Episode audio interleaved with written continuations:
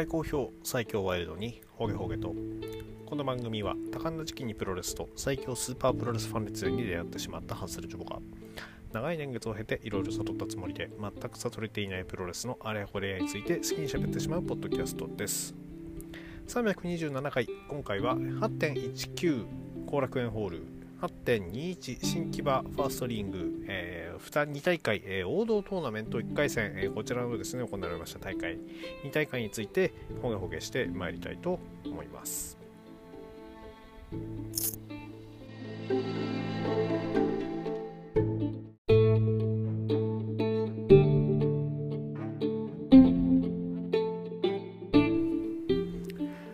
8.19後楽園ホール大会こちらからですね話してまいりましょう。第1試合 AJBWVS バルクオーケストラ8人タッグマッチ15分一本勝負ヨシタツ青柳敦樹ライジング隼人井上亮 VS 川野隆一田村隼人チェック島谷ガレノ・デル・マルはですね8分55秒ラリアットからのエビ固めで田村隼人選手がヨシタツ選手をフォールしております、えー、隼人選手が翌日の新木場での王道トーナメント1回戦に向けて、えー全日本プロレス、えー、ジュニアヘビー混合の中でヘビー級の選手からフォールを奪うということで、えー、力を見せつけた形となっております。第2試合、えー、3ウェイタックマッチ15分一本勝負。斎藤潤河野 VS ドラッグメンソーレエーグル・ブラン VS マザダ佐藤圭一はですね、えー7分22秒、えー、斉藤潤選手が、えー、ブラックメンソーレ選手をサイコブレイクで仕留めております、えー、サイコブレイク本当いい技ですね。あの非常に浮遊感が、えー、とんでもない。えこの試合ではですね、え後楽園ホール大会だったんでね、あの解説がですね、えー、と中本アナウンサーが解説に入ってたわけなんですけれども、以前のですね、YouTube でですね、斎藤ブラザーズがゲストで出た時にですね、お前はもう斎藤ブラザーズの一員だってですね、T シャツを渡されていたのにですね、本日着てこなかったことによって非常に絡まれておりました。結果的にはですね、試合後に、えー、T シャツを着させられてですね、そのまま試合を解説するっていう、まあやっぱりこういうのもね、なかなか見ていると、YouTube 見てなかった人にとってはね、ちょっとあのポカーンとしちゃったかもしれないですけれども、まあ、そういったのも含めていろんな伏線をね、あの外での話っていうのも広まっていくと、見る上で楽しいのかなと思ってます。第3試合、えー、タックマッチ20分一本勝負、諏訪間佐藤光 VS、えー、鈴木みのる土井なるきはですね、10分56秒、落ち式バイルドライバーからの体固めで、鈴木みのる選手が佐藤光選手を仕留めております。この試合、解説でライジング隼人選手が入ってたんですけどもね、あの中本アナウンサーにあの鈴木みのると佐藤光の因縁についてどうですかねなんて聞かれてですね、あんまり興味ないから知らないなんて言い張るところがですね、えー、ライジング隼人のその逆に魅力になってるのかなと思ってですね、あの我々ね、あのプロタなんかはね、このパイルドライバーの社長と副社長がとかね、あの師匠と弟子でみたいなのね、いちいち言いたがるわけですけれども、まあ、向かい合えば全部敵っていうのをですね、えー、まあ、佐藤光選手本人もね、あの対角線に立ったら親でも倒せっていうようなこと言ってましたけれども、まあ、それと通ずるものがあるのかなというふうに思っております。ただ、やっぱりその師匠と弟子っていう部分っていうのはどうしてもあったかと思ってですね、えー、良い点で言えば、えー、佐藤光選手の、えー、フォールからの、えー、腕ひしぎ、え、こちらに入る瞬間ですね、もうあの読んでいて、最初からクラッチしていて、え、簡単に腕ひしぎに入らせない。え、悪い点で言うと、え、打撃の当たりが鈴木みのる選手に対してみんな、え、ちょっと一段落ちてるっていうところですかね。まあまあ、その辺はまあ、ゲストだからしょうがないのか？いやでも結構みんな鈴木みのるの見たいところってそこじゃないんじゃないかなって気がしますけどね。えー、試合後、えー、ですね、あの勝ち名乗りを受ける鈴木みのる土井成組だったんですが、突然鈴木みのる選手が土井選手をフォールしてですね、あ、そういえば、この間 DDT の大会でですね、アイアンマンのベルトを取ったということで、いつベルトを、いつ狙われてもおかしくないということで、あの、これ、前日のリングでね、移動ってことがないとは思うんですけれども、えー、強兵レフェリーがね、あのちょっとフォール行くの遅れたせいでね、あの、九死に一生得たわけですけれども、えー、慌てて逃げていく土井選手。いやいやいや、油断できないベルト、なかなか楽しいですね。え、さて、え、ここでですね公式戦に入る前に、え、スクリーンで今後の情報いろんなものが流されたわけですがまあまあいろんな情報があったわけですが、え、もう個人的には大はしゃぎ大喜びなのはついにあの男が全日本プロレスのリングに帰ってくる。そう岩本浩二、え、現役復帰休業から復帰後、え、初の、え、全日のリングへの復帰ということになっております。えー、ただね、あのちょっとカードがね、あのいまいち、えー、全日本プロレスの、えー、新時代とあんまり絡まないということで、本人もあれっていうような顔をしてたんですけれども、あとあとあとツイッターでですね、あれっていうようなことを言ってたんですけど、まあまあ、まずこの日は顔見せ、え今後もぜひですね、あの当たり前のように全日リングに戻ってきて、このままですね、あの戦ってくれると嬉しいなと。えー、野村直哉、そして岩本浩二、この2人はね、えー、全日本プロレスのピースとして、ぜひまた、えー、欠けてはならない2人だと思っていますので、いまだにですね、あの帰ってくることを待ち望んでいる2人、野村直哉選手、怪我からのね、あの復帰というのも、えー、待ち望んでおりますし、そして岩本浩二、えー、長期休業からの復帰ということですね、えー、ぜひ、全日のリングでの戦い、期待しております。さて、ここからは、えー、第4回王道トーナメントトーナメント、王道トーナメント1回戦になっております。えー、田村段 VS 鈴木小太郎、えー、こちらはですね、6分59秒、パワーボムからのエビ固めでですね、えー、田村段選手が小太郎選手を、えー、仕留めました。いやー、もうサプライズ嬉しいっていうところですね。まあまあ、どうせ外から呼んだ選手たち、ジュニア同士の対決で、えー、勝てないんでしょうなんていうふうに思ってた自分をね、えー、ぶん殴ってあげたいです。えー、鈴木小太郎選手の腹攻めにですね、え非常に苦しんだ。はい、あの、ダン選手、え特にね、その、あの、途中、えー、ここのタイミングで攻めなきゃどうするんだっていうタイミングでですねちょっと足が止まるっていうシーンも何度かあってですね、えー、これはやはりですねあの必要な腹攻めっていうのが大きく、えー、効いていたのかなと思います、えただですね、えーと、タイガードライバー狙ってきた鈴木小太郎選手をですね、えリバーススプレックスではなく、えビーチブレイクのような体勢こちらでですね、え逆に垂直に落とすことによってですね、え自分への、えー流れを引き寄せ、えー、パワーボム、えー、そしてそこから一発目が返されると 2, 2連発を決めまして2発目で本当裏感とかで返されるんじゃないかと思ってヒヤヒヤしたんですけれども、えー、そんなことなく、えー、しっかり叩きつけて、えー、3つを奪って2回戦に駒を進めております。いやー田村段本当1回戦一番の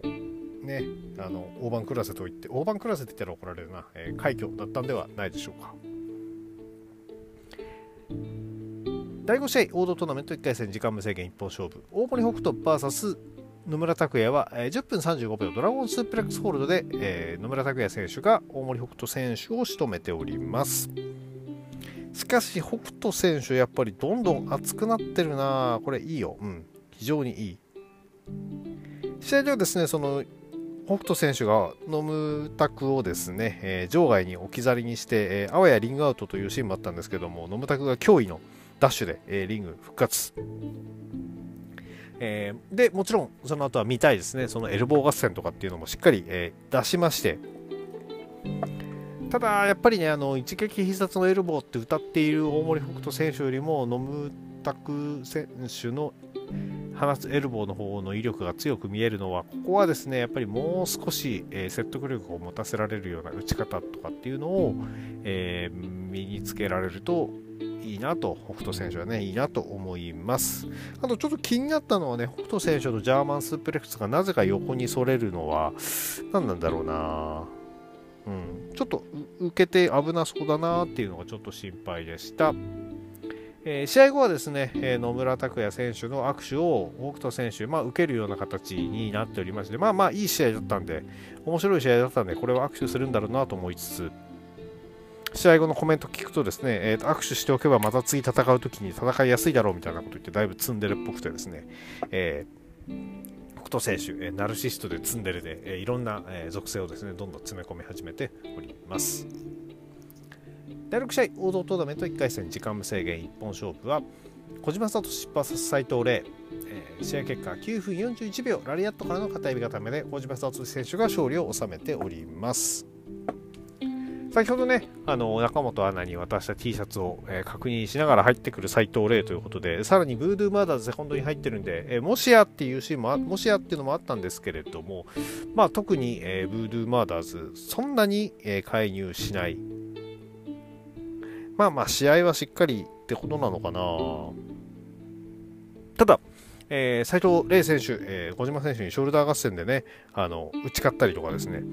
えー、まあまあちょっと反則もね、多少は繰り広げてはいて、さらにただ、この試合の一番の見どころはやっぱりですね、えー、小島選手の、えーと、鼻のテープを、えー、剥がして食べる。バッチリ、うん、でもね、あの勝利には至らなかったですね、これ。ああとね、良かったのマシンガンチョップの打ち合い。あの斉藤麗選手の、ね、マシンガンチョップ、かなり、えー、よくですね、あの打ち込んでて、威力的に言えば本家をもしかしたら超えてるのかななんて思いつつ、小島聡選手はそれに対して数で、えー、対抗。いやもう最後、えー、めっちゃ疲れるぐらいのね、あのマシンガンチョップ連打でですね、えー、どれぐらい、えー、ダメージがあったかっていうと、いっちゃうぞエルボーがね、その後のいっちゃうぞエルボーがね、あの成功するぐらいですね、えー、レイ選手にダメージを与えておりました。で、レイ選手もね、あの1回目の小島選手の、えー、フィニッシュパターンを、えー、張り手からのラリアットで迎撃するなどという、えー、素晴らしいシーンもあったんですけれども、え、最後はですね、え、あのラリアット、あそうそう、その後その前にパイルドライバーもね、あの斉藤レイ選手決めたんで、勝利かと思ったんですけれども、まあ、フィニッシュで決まんないっていうのは、なかなか、えー、やはり格上、相当強いのかな、小島聡。えーただ小島聡のラリアットもねあのすぐにフォールに行けないということで一発では決まらず、まあ、一撃必殺を、えー、矜持としている小島聡から2発ラリアットを引き出したというところは、えー、非常に大きな意味があったんではないでしょうか。第7試合、王道トーナメント1回戦、時間無制限一本勝負、石川修司 VS 綾部蓮、えー、こちらはですね、えー、14分42秒、ランニング2リフトからの片指固めで石川修司選手の勝利となっております。石川選手、もうこの日はですね、綾部選手を完全に、えー、敵と、えー、見定めておりまして、えー、場外でね、あのジャーマンスプレックスやったりとかですね、あの踏みつけ、えー、でですね、あの踏んで相手をこう2ダメージを与えるシーンではですね、しっかり4までこうやっといて、かつ4でも手を離してますますダメージを与えるなんていつものね、やっておりましたね。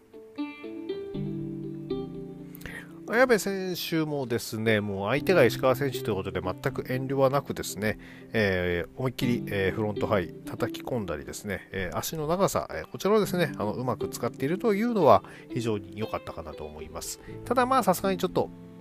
石川修司の牙城を崩すまでには至らず、えー、現場表通りこの試合は石川修司が2回戦に駒を進めた形となっております。はい、この結果を受けまして王道トーナメント。2回戦の組み合わせですね、えー、田村段 VS 石川修司。そして、えー、野村拓也 VS 小島聡ということになっております。このまま、えー、もう次の日と行く前に、えー、この日は第8試合メインイベント世界タッグ選手権試合がありましたね。やこちらもなかなか良、えー、かった。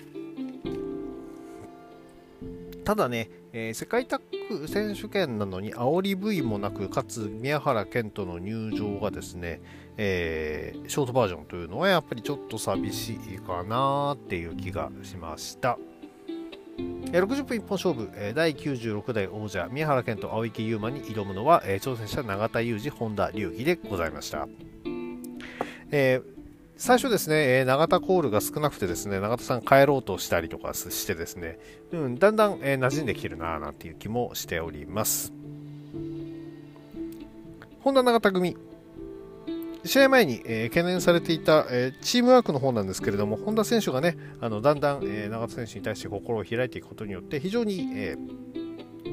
チームワーク良くなっておりまして、ダブル攻撃とか息があっておりました。何しろね、そしてやっぱり皆さんここね、注目だと思うんですけども、永田さんの永田ロックに合わせて、本田選手の永田ロック、ホンダロックっていうのか、2ですけどね、永田ロック2と本田ロック、永田ロック2のね、あの共演だったり、さらには、えー、同時にエクスプロイダーを放つなんていうシーンもありまして、えー、完全に、えー、いい、えチームに、えなってきていたのではないでしょうか。あとはですね、えー、永田さんがダブルアームスープレックス狙ったのは、ここはちょっと珍しいような気もするんですけれども、あの去年最強タッグでね、一緒に出てた安西選手の今の時技ですんで、まあまあ永田さんもそういうの少し少し、えー、ベテランになりつつも、えー、周りのいろんなものを取り入れながらやってるのかなっていうような気がしております。とは何だっけな。あ、そうそうそう、えー、やはりただこの日の、えー、主役は本田選手でしたね。えー、かなり、え出ずっぱりなシーンもありまして、結構本田選手に任せる展開というのは長かったんではないでしょうか。まあ、もう少しね、あのそういう意味では永田さんが、えー、フォローに入ってもよかったと思うんですけども、全日本プロレスのリングでね、あの本田隆起という若い力に、え任せる選択をしたというのは、えー、かつて、えー、三冠を経験して、え、そして、え、三冠取られた後も、え、また上がってくれている永田さんのですね、まあまあちょっと手のひら返すような評価にはなるわけですけれども、こうやって全日中のね、底上げを少しでもやってくれようとしているのであれば、それはありがたい話なのかなというふうに思っております。試合結果の方はですね、23分32秒、シャットダウンスーペレックスホールドで宮原健人が本田隆起を破りまして、まあ、この結果で防衛成功ということになっております。さてさて、えー、こんなわけでですね、永田裕二の、参戦というのが今後続いていくのかどうかっていうのはね、ちょっとわからないわけなんですけれども、まあ、気になるのは、えー、まず、えー、本田隆起がこのまま、えー、永田裕二の技を、え使い続けていくのかどうかっていうのが実は一つ気になるところでした。この時点では。さらに、え永田選手が、え引き続き参戦するのであれば、今後の後、え開校が控えている秋山選手、こことのですね、開校また別立場を変えての開講というのもあるのかなと。そして、えー、タックのベルトは、えー、どうもね、宮原主体。まあまあ、三冠王者が青柳優馬で、五冠王者ではあるものの、そこまでは主役譲らねえよっていう感じが、えー、宮原健人からは見えておりまして、このビジネスタック、果たしてどうなっていくのか。そして、えー、最後ですね、え本田隆起選手との、え1回戦に向けて相手のパンツを、え取ろうとする青柳優馬ということでですね、えこの、え4者4用がどうなっていくのかというのを踏まえて NEXT 続いていくわけでございます。それでは、え19日のレビューはこれぐらいにしておきましょう。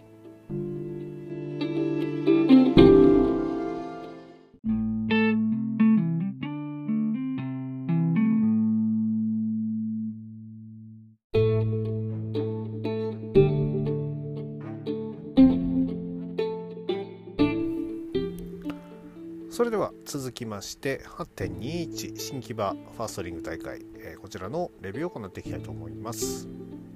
第1試合タックマッチ15分一本勝負。石川修司綾部蓮 VS 佐藤光田村段はですね、えー、15分時間切れ引き分けということでですね、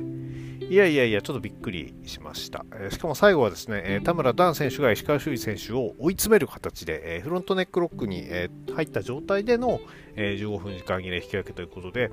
えこのところだけ見た感じだと、優勢だったのは田村段の方ですね。まあ、試合始まる前はですね、えー、2メーター近い、えー、チームと、えー、ちっちゃい方のチームなんだよなんてですね、えー、と息子たちに説明してたんですけれども、蓋を開けると大奮闘田村段ということでですね、この2回戦、王道トーナメントの2回戦に向けてですね、えー、機運を入っているということで、えー、油断しちゃいけない。もしかしたら田村段のためのトーナメントになるかもしれないっていうところがちょっと見えてくると面白いななんて思ってます。なんならね、そのジュニアに最近全然絡んでこないのもね、もしかしたらここで一気に優勝して、えー、もう優勝したんだから俺はヘビー級にっていうのも見えてくるのかなどうなんだろう。第2試合、タックマッチ15分一本勝負、吉達井上涼 VS 斉藤麗俊三はですね、えー、5分51秒、えー、三角締めで俊三選手が井上涼選手を仕留めております。えー、先日ですね、え、歳三選手から初フォールを奪った井上選手でしたが、まあまあ今回は、えー、そうはいかずですね、歳三選手同じ負けを踏むわけにはいかないということで非常に厳しい攻めを見せて、えー、井上選手を、え、コテンパンにしたというような試合となっております。いやいやこれでいいと思います。歳三選手。まだまだねあの全然老け込むような年でもありませんし若い相手に。をボコボコにしてですね、えー、いろんなものを叩き込んでほしいなと思いますので非常に良かった試合になっております。えー、第3試合、えー、タックマッチ15分一本勝負、えー、ゾナスチーチー VS うなぎさやかさきはですね、えー、9分56秒新大普遍固めでうなぎさやか選手がチージー選手からギブアップを取っております、えー、スワマの女っていう言い方は非常に、えー、不愉快なのでやめてほしいです。え第4試合、え6人タックマッチ20分一本勝負、えライジングハヤト安西優馬エーグルブラン VS ルイナルキ谷崎直樹大森北斗ですね、え9分55秒。インプラントボムからのエビ固めで谷崎直樹選手がエーグルブラン選手からショッ、え3つ奪っております、え入場時でですねもうタイムラインがざわつく、えー、隼人安西エーグルブラン組のこのイケメンっぷりがですね本当素晴らしくてですね。うん。これずるいね。もっともっと見たいチームですしいい男同士組ますってこれはねずるいね本当に。うん。もう試合の話をしろと、えー、試合の方はですね、えー、安西優馬選手と大森北斗選手のバチバチのぶつかり合い、え、最初これ良かったですねでそれがタックル合戦と思いきやですね安西選手が、えー、途中にドロップキックを挟んで、えー、大森北斗選手の意表をつくなんていうシーンもあってですね、えー、これ非常に、えー、このシーンだけで、えー、何かが違うっていうのをね見せてくれたと思うので目が離せなくなるシーンでしたね。あとはですね、えー、土井選手がですね、えー、やっぱり素晴らしい。あの土井コールが非常に少なくてですね、えー、帰ろうとしたんですね。で、帰ろうとした頃に土井コールが鳴った時で、こう、パッて振り向いた時に満面の笑みっていうのがもうこちらがね、最高ですね。いやー、よかった。こういったね、あの顔だけでね、顔だけって言っちゃうことになりますけど顔でちゃんと、えー、引きつけることができるっていうのは重要なポイントだと思いますんでね。ぜひあの全日の若手も、えー、こういったところは盗んでほしいなと思ってます。えー、ハヤトエーグルブラン、えー、このチーム先日もね、えー、タッグ組んだりしていたと思うんですけれども非常にやはり良いです。連携技とかもねあの出していましたんで本格的にねあの何か指導してもいいんじゃないかなと。そうなるとあのその敦貴選手がねあの追い出される形になりますけどまあまあしょうがない。これは。あの横入りしたり浮気したりっていう風にね言われてましたんでそれを考えるとここでねあの隼人選手がブラン選手を選んでもそれはしょうがないんでね。あのこのタックちょっと、えー、個人的には、えー、指導ぜひ見たいなと思っております。あそうそうそうあのすごく良かったシーン。もう一個。大森北斗選手がこうローリングエルボーでねあのいつものこうパンパンってやってローリングエルボーっつってやるところをですね安西選手ダッキングしてですねあのそのままフロントスープレックスに持ち込むっていうですねなかなか普段見ない見慣れないような、えー、返し方をしてくれててですね。いやこういった動き見るともう本当この2人のライバルストーリー早くねどんどん見ていきたいなと。このえー、5年、10年続いていくこの2人のライバルストーリー、非常に楽しみだなと思ってね、見ることができます。で試合終了後はですね、えー、案の定、土井選手が、えー、谷崎選手、大森北斗選手、それぞれにですね、アイアンマンのベルトを狙われてですね、えー、辛くも逃げ出す、辛くもね、あのフォール3つ入らないで逃げ出したわけですが、いや、本当、気が休まりませんね。うん、新鈴木軍、打ちけば開始、いいぞいいぞ、もっとやれ。さて、えー、ここまでが前半戦。では、第5試合、えー、王道トーナメント1回戦、えー、こちらからはですね、えー、残りの1回戦の模様についてお話ししていきたいと思います。えー、時間無制限一本勝負、えー、田村隼人 VS 斉藤潤はですね、えー、9分16秒、ラリアットからの片指固めで、田村隼人選手が勝利を収めております。いや、正直この試合かなり楽しみにしていたんですが、まあ、試合時間こそちょっとね、10分いかないで終わってしまって、ちょっと短かったような気はするんですけれども、それでも、あの、いいラリアットといいスピアの打ち合いとかですね、あの、また、田村隼人選手にが思いっきり打ち込んでて気持ちよさそう。そして、えー、ジュン選手も思いっきり打ち込めている、えー、この2人のねあの体の丈夫さというのがね非常にぶつかり合って良、えー、かったと思います。水平チョップ田村選手の水平チョップと潤選手の、えー、胸張り手、こちらもね、一進一退だったんでね、まあ、最後はですね、あの渾身のラリアットがね、あの炸裂して、えー、両面焼き、えー、円髄、そして正面からのラリアットでですね、斎、えー、藤潤選手が敗れたわけではありますが、えー、この2人のシングルマッチ、えー、今後もあの試合前から言っていたようにですね、今後もちょっと見ていきたいななんて思っております。第6試合、王道トーナメント1回戦、時間無制限一本勝負、えー、諏訪間 VS 阿部文則、えー、こちらはですね、えー、まず入ってきました、えー、阿部選手が、えー、レフェリーチェック終わる前にグーパンチ、えー、それに対して怒る諏訪魔、えー、さらに、えー、ただ、えー、そこにボンボンポンポンって張っていって、さらにグーパンチ、えー、一旦諏訪魔がコーナーに押し込まれるけれどもそのままそのまま戻ってきた勢いでドロップキック一閃、えー、反対コーナーまで吹っ飛ぶ阿部選手、えー、で抑える諏訪魔 one two three。全部で24秒。 Wow！いやいやいや。まあまあ、あの阿部選手、怪我しなくてよかったなと思いつつ、えー、諏訪間選手がですねあの渾身のドロップキック、えー、とんでもない一撃で、えー、安倍選手を秒殺という形になっております。まあ、試合もうちょっとね見たかったといえば嘘に見たかったというところもあるんですけれども、え、こういった試合をたまに見せてくれるっていうのも、え、全日本プロレスならではなのかなと思います。まあ、ちょっとね、安倍選手の大ファンからしてみて、安倍選手目当てでチケット買った人がいたら、ちょっとね、あの申し訳ないなとは思いつつですね、それでも安倍選手の、えー、良さというのも十分出た上でではないかなと、安倍選手の凄さって、このわずか、えー、二十数秒の中にもね、凝縮されていましたんで、そういった意味では、面白い試合だったんではないでしょうか。試合王道トーナメント1回戦。時間無制限一本勝負。宮原健人 VS 青柳敦樹、えー、こちらはですね、えー、前の試合見てたのか見てないのかいきなりドロップキックで奇襲を仕掛ける青柳敦樹というこの選手のですね肝っ玉の太さ。やっぱとんでもないな、えー、さらにはですね、えー、健人コンボ、えー、あのに膝へのドロップキックからのソフトウェブへのキックなんてのも完コピーしてですね、えー繰り繰り出していくなんていうのはですねやっぱりこの人、えー、あのお兄ちゃんの弟なだけあってですねなかなか肝っ玉が座っております。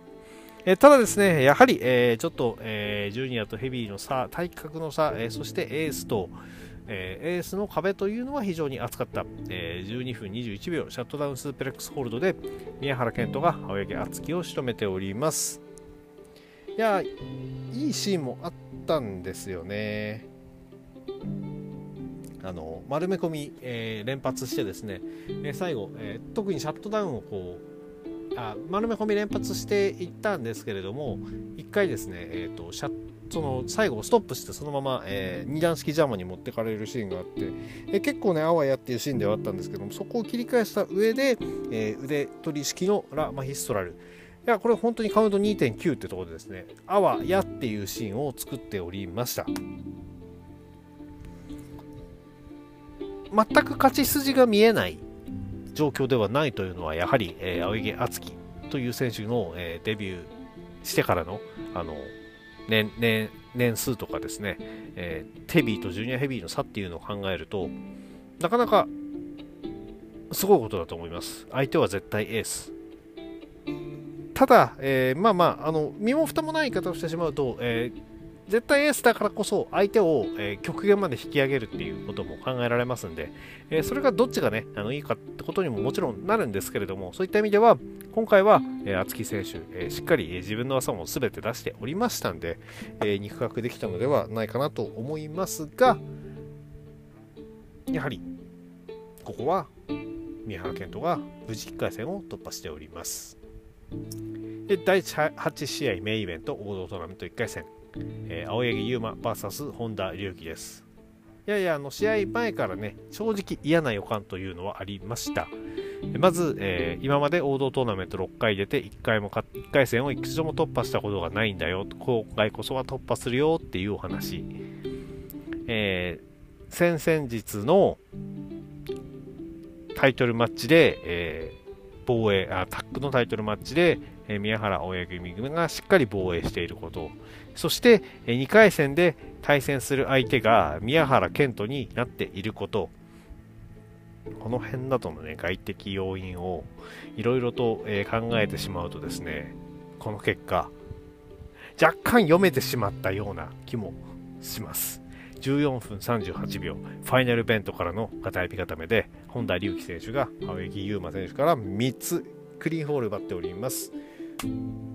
えー、しっかり勝ったの、これがチャンピオンカーニバルでも確か負けてますよね。そんなわけで青柳優馬選手、本田隆起選手のパンツを引っぺがすことに失敗しましたねうん。であとやっぱってダメなのはねやっぱりよろしくないのは本田竜輝選手のその one two three four っていう持ちネタをですねあの完全に取ってしまってですねあのよく芸人がですねあの後輩のネタを使うなんていうのでねあの怒られたりするんですけどもそういった状況にねあの持ち込んでしまっていて、えー、それはダメだろうっていうことでですねあのかなりしつこくやってましたんでねそういう意味ではちょっと、えー、もちろんその油断があったいや違う油断があったんだよな。はっきり言っちゃうと。じゃないと三冠王者が負けちゃいけませんもん。しっかりクリーンフォールなんか奪われちゃダメですもん。ここは冷静に徹して、えー、自分らしさをもっとしっかり出していくべきだったのではないかなという気がします。とはいえね、最近結構あんまり今まで使ってなかったパイルドライバーとかも繰り出すようになっててね、決して手数がね、あの衰えてるわけではないんですけれども、そう考えるとやっぱり本田隆起の今日の頑張りっていうのが良かったんですかね。うん。ラリアットとかもね、あの非常に、えー、タイムラインとかでも評判いいですし、私もね、あのすごく見ていいなと思ったラリアット放ってましたし、で、あの前回、えー、前回じゃないや、えー、19日の、えー、レビューで行ったお話しした通りですね、永田戦タップをですね、完全に自分のものにしている感じがありました。えー、永田ロック、入り方バシンっつってね、あの、永田ロック、えー、フェイスロック、クリップラーフェイスロックって、相手をこう地面にバーンと叩きつけて、そのままこう一気に絞めていくわけなんですけども、その入り方、もう完璧だったんでね、結構そこでもね、危うしっていう部分が見えてきたところが一つ、そしてその後エクスプロイダーをうまくね、使ってて、これあの、まあ、あの復帰後もねあのタッグを組んでいくのかどうかわかんないですけれども芦野選手の T ボーンスープレックスとこの本田選手の永田ロなあエクスプロイダーが同時にこう炸裂するシーンなんてのをちょっとねあの見たいなってなんて思わせてくれる、えー、名シーンでした。いやーしかし三冠王者が1回戦で消えるか。優勝して今年の MVP 狙ってほしかったんだけどな。またちょっとお預けになりそうです。そんなわけで、えこちら側のね、あの2回戦のカードの方も、え、決まりまして、こちらはですね、え、2回戦のカードが、スワマ VS 田村隼人、そして、え、宮原健人 VS 本田隆起となっております。うん、もう、えー、日付変わってるから今日なんだよな。新木場でやっていいカードじゃねえな。いやいやすごい。うん予想どうしようかな。予想していくとしてちょっとねあのプレビュー取ってる暇はさすがになさそうなので、えー、この予想でいくとやあのね打算入るからダメなんですけどね。ダン VS 石川は最初の予想だと石川修司で石川修司優勝なんだよな。うんここは初子うんガンうん初子を貫くか。うん。石川修司。で、えー、野村拓也 VS 小島聡はえ打算、えー、嫌な読み方をすると、えー、安倍ちゃんがさっくり負けちゃったので野村拓が奮起して小島聡を倒す、うん、スワマ VS 田村隼人これ第5試合っていうのがちょっと引っかかるんだよな。須山の暴走負けもちょっとちらつくんだよな。須山健人でもあれか本田隆起上がってくればいいのか。でもそうすると今度本田隆起が宮原健人を倒してさらに諏訪間も倒してっていう流れなかなか見えてこないんだよな。まあまあ無難にいや第5試合っていうのが引っかかる、え田村隼人が津山をこうなんか暴走引き出して勝つんじゃないかな。こっちにかけよう。田村隼人。で、えー、宮原健人本田隆起は、えー、宮原健人。そういう形で予想しておきましょうかね、えー、それ以外の試合はですねえっ、とまたライジング隼人とエーグルブランのタックとかねあったりしますし、えー、第4試合では、えー、青柳兄弟安西優真 VS、えー、新鈴木軍鈴木みのる抜きがあったりしてですねここのアイアンマンの行方とかも、えー、気になったりしますちょっと、えー、プレビューの方とかね、駆け足になっちゃって申し訳ないんですけれども、そんなわけで、えー、まあ、試合が、えー、毎日あるのはありがたいことです。え今日も、え全日本プロレス、まあちょっと私は全日本プロレス TV での観戦になりますが、え楽しんでまいりましょう。では本日は以上になります。この番組では皆さんのご意見ご感想をお待ちしております。えー、TwitterX のハッシュタグ、今日ほげでの、えー、つぶやきや DM、リプライなどコメントいただけましたらお返事させていただけますので、何卒よろしくお願いいたします。それでは皆様、ワイルドな一日をお過ごしください。